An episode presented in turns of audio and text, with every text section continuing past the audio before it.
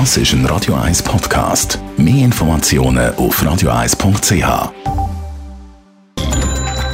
Netto. Das Radio 1 Wirtschaftsmagazin für Konsumentinnen und Konsumenten wird Ihnen präsentiert von Blaser Greinicher. Wir beraten und unterstützen Sie bei der Bewertung und dem Verkauf von Ihrer Liegenschaft. blasergreinicher.ch Dave Burkhardt. Der Gesundheitsminister Alain Berset gibt heute Nachmittag Krankenkassenprämie für das nächste Jahr bekannt. Allgemein wird mit einem happigen Anstieg gerechnet. Der Krankenkassenband Santé Suisse zum Beispiel hat Anfang Monat verlauten lassen, dass ein durchschnittlicher Anstieg von 10% nötig sei. Die Kantone und der Bund müssen für das Jahr möglicherweise auf eine Gewinnausschüttung von der Nationalbank SMB verzichten. Das hat das SMB-Direktionsmitglied Andrea Meschler im SRF gesagt. Wenn sich die Finanzwelt bis Ende Jahr nicht stark verändere, dürfte es mit Ausschüttungen schwierig werden, so ihre Aussage. Nach dem schwachen Wochenauftakt zieht der Ölpreis heute wieder an. Im frühen Handel hat das Barrel von der Nordseesorte Brent 84,70 Dollar gekostet. Das sind 64 Cent mehr als noch gestern. Grund für die Entlastung ist vor allem, dass der Dollar ein bisschen weniger stark zu anderen Währungen tendiert hat.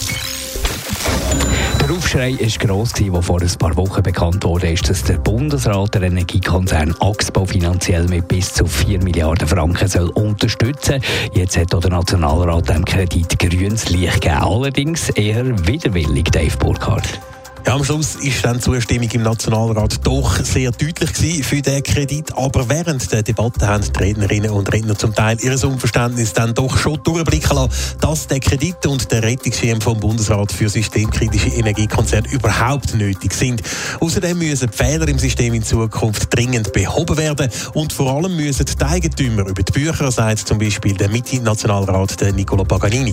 Kantone, Gemeinden und weitere Aktionäre sollen sich endlich wie verantwortungsvolle Eigentümer aufführen und nicht im Lehnstuhl zuschauen, wie der Steuerzahler auf Bundesebene die Probleme löst. Jetzt sei aber nicht der Moment für Korrekturen, so der allgemeine Tenor im Ratssaal. Darum sind auch Änderungsanträge von der SVP abgelehnt worden. Die hätten die Rahmenbedingungen für den Kredit weiter verschärfen Der Kredit der geht jetzt in Ständerat. Im Parlament gibt es also Unterstützung für den Kredit für Taxbau und auch für einen Rettungsschirm für Energiekonzerne. In der Bevölkerung sind die Massnahmen aber nicht unumstritten.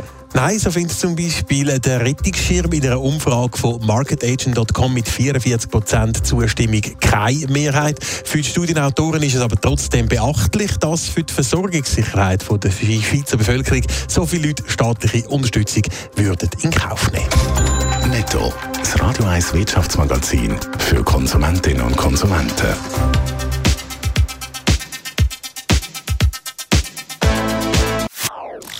Das ist ein Radio 1 Podcast. Mehr Informationen auf radio1.ch.